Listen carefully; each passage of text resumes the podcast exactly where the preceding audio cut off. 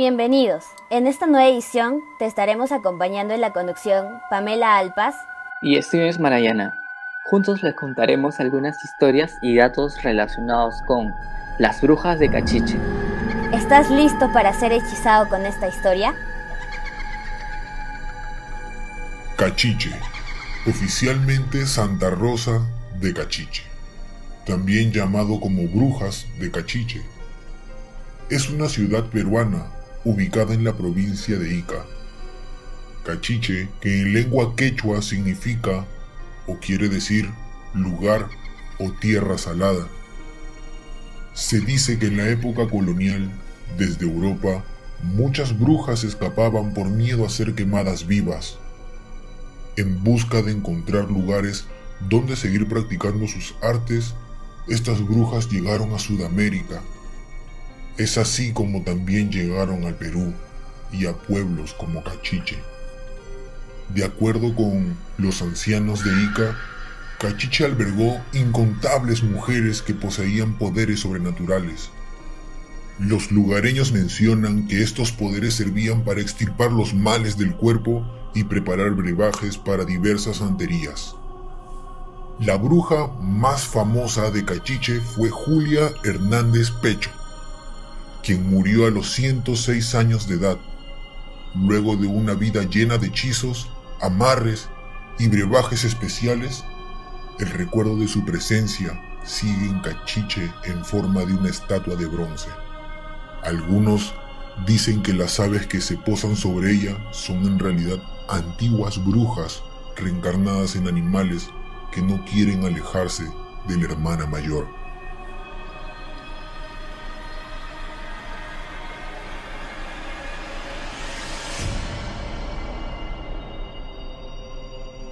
Creo que es muy interesante lo de las historias de las brujas de Cachiche.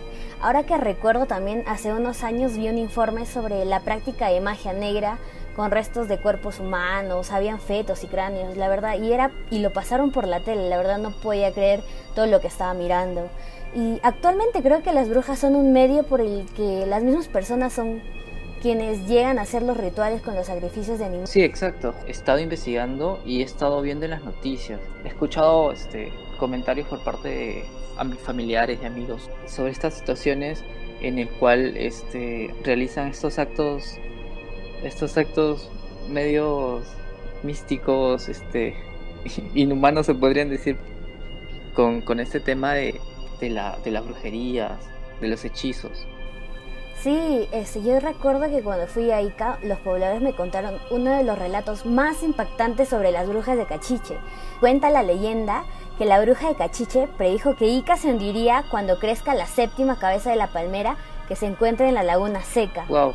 Sí, justamente fue por, por la selva. Eh, me acabo de acordar que en el año 2006 en la iglesia habían encontrado a un pequeño duende, dicen.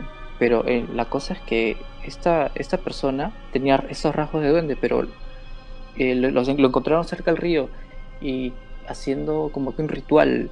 Tenía este, la cabeza de la cabeza de un, de, un conejo en mano y justamente lo, los pobladores de ese lugar este, lo habían atrapado.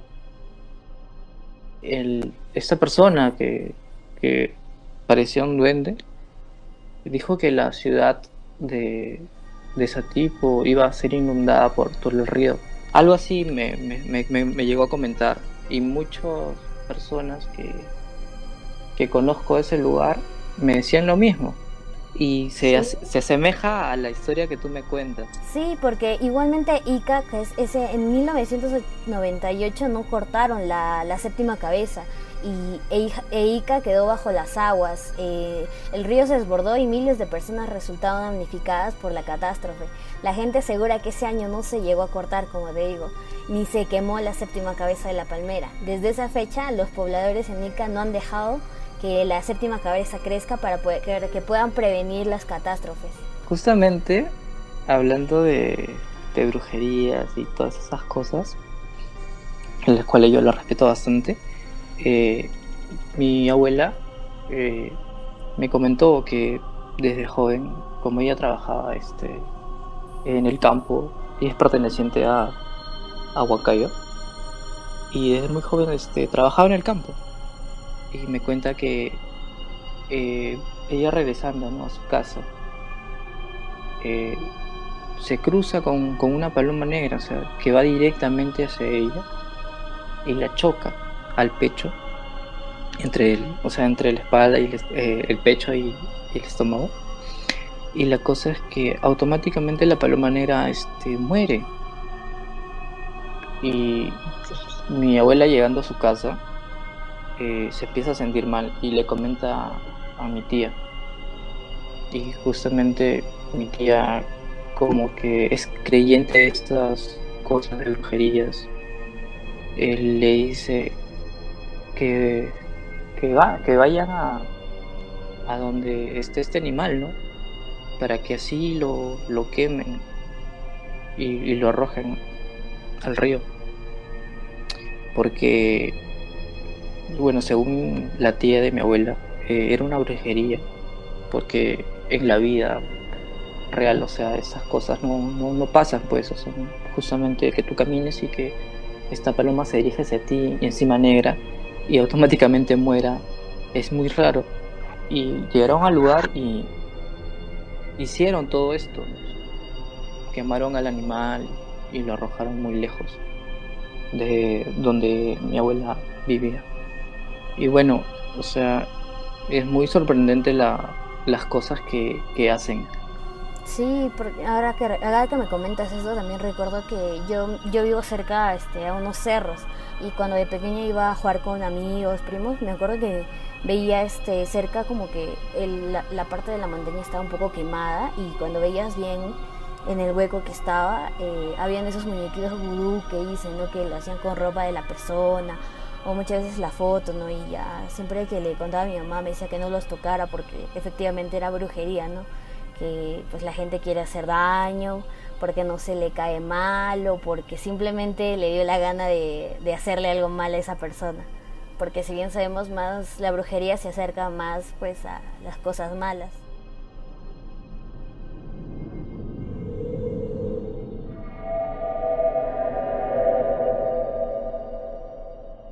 ¿Cómo reconocían las personas a las brujas en realidad?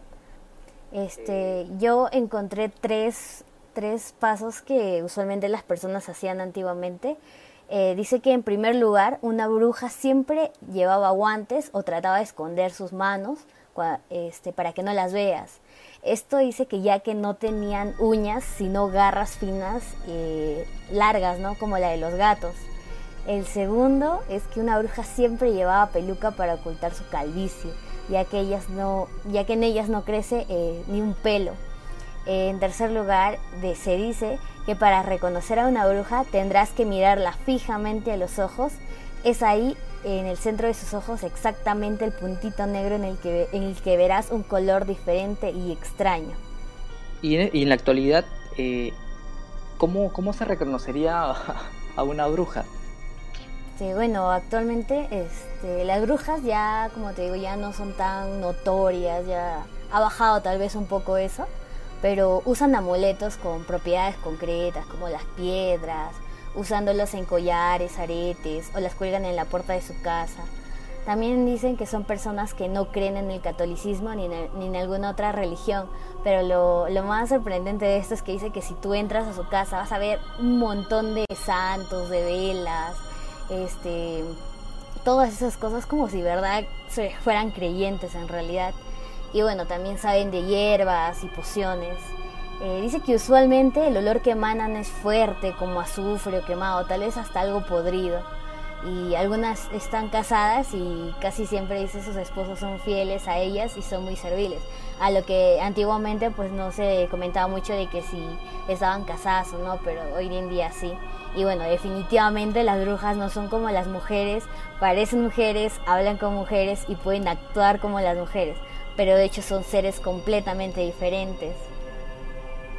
Justamente me has hecho acordar que me dijeron una vez, este, si vas por Javier Prado en Lima, eh, por el puente Javier Prado por Trébol, siempre cuando bajes eh, vas a encontrar algunas gitanas que también son llamadas brujas y que andan con amuletos, bastantes amuletos en, en, las manos, en los brazos, en el cuello, como collares, eh, con bastantes amuletos.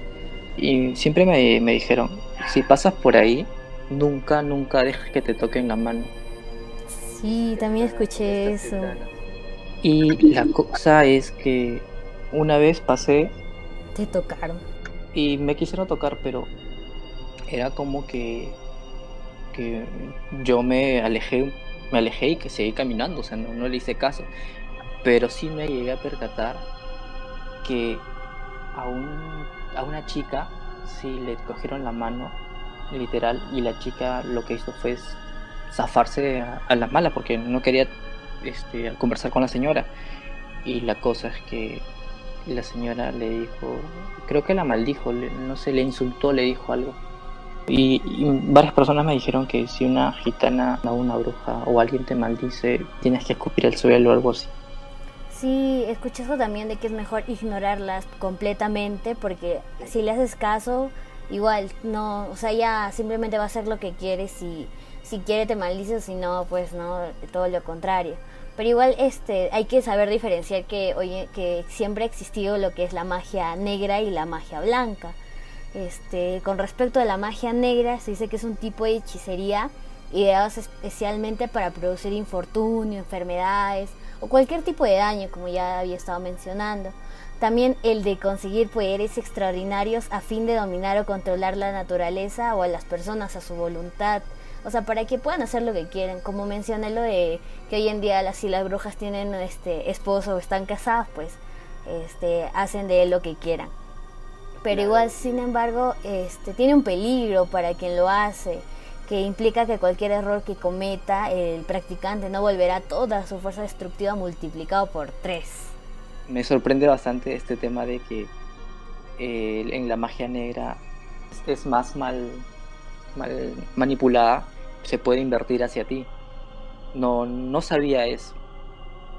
Sí, también con respecto a la magia blanca, obviamente es lo contrario a magia negra, pero es dice que el único método en el que puedes combatir la magia negra. Eh, antiguamente las personas acudían a las brujas para ahuyentar la mala suerte o mejorar cosechas. En ese tiempo se le denominaba eso magia blanca con el uso de, también de talismanes contra el mal de ojo, amuleto, hierbas mágicas y pociones. Significativamente la magia negra es la que combate los hechizos malignos que todo va a ser lo de la magia negra. Pues eh, está en busca de la prosperidad, integridad, desarrollo físico y mental. Eh, se dice que su base es la armonización de la buena voluntad humana con las fuerzas de la naturaleza. Eh, pero creo, como te dije, creo que sí tienes razón con respecto a si es magia negra o magia blanca. Al final es lo mismo, ¿no?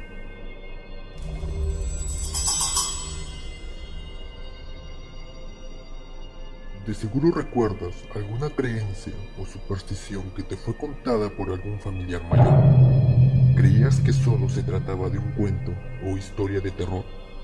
Déjame decirte que has estado muy equivocado esas supersticiones sucedieron y suceden en la vida real, y hoy te las volveremos a relatar. Canto de las lechuzas.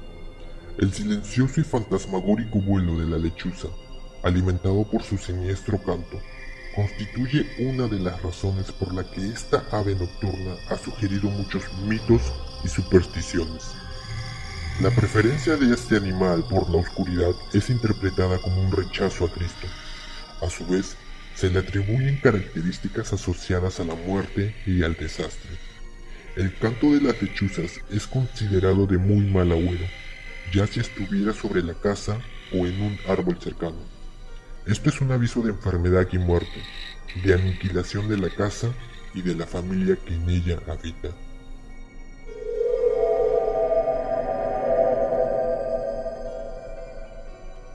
Morder el dedo de un recién fallecido. Esto se ha escuchado desde mucho tiempo atrás por los Andes del Perú. Se dice que si muerdes el dedo o la mano de un recién fallecido, no sentirás miedo de nada. Algunos pobladores afirman que serás percibida como una persona extremadamente valiente. Otras personas también afirman que para que se llegue a tal estado, solo basta con verlos morir. Según relatos de muchos parientes, esto es verdaderamente cierto. ¿Y tú, te atreves a hacerlo?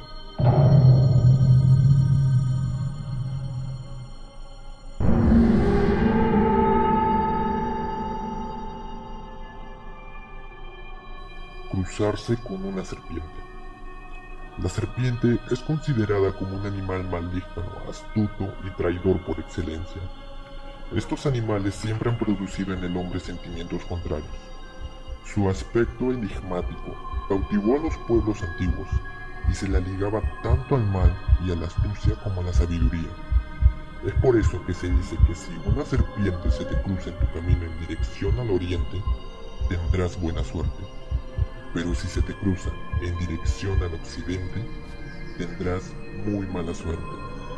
Así que, suerte en tu encuentro con una serpiente.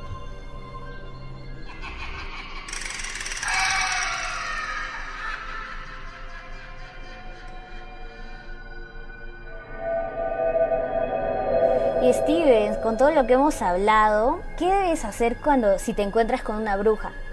Muchas personas afirman que para estar protegido ante el encuentro de una bruja, tienes que estar acostumbrado a llevar flor de ruda en los bolsillos.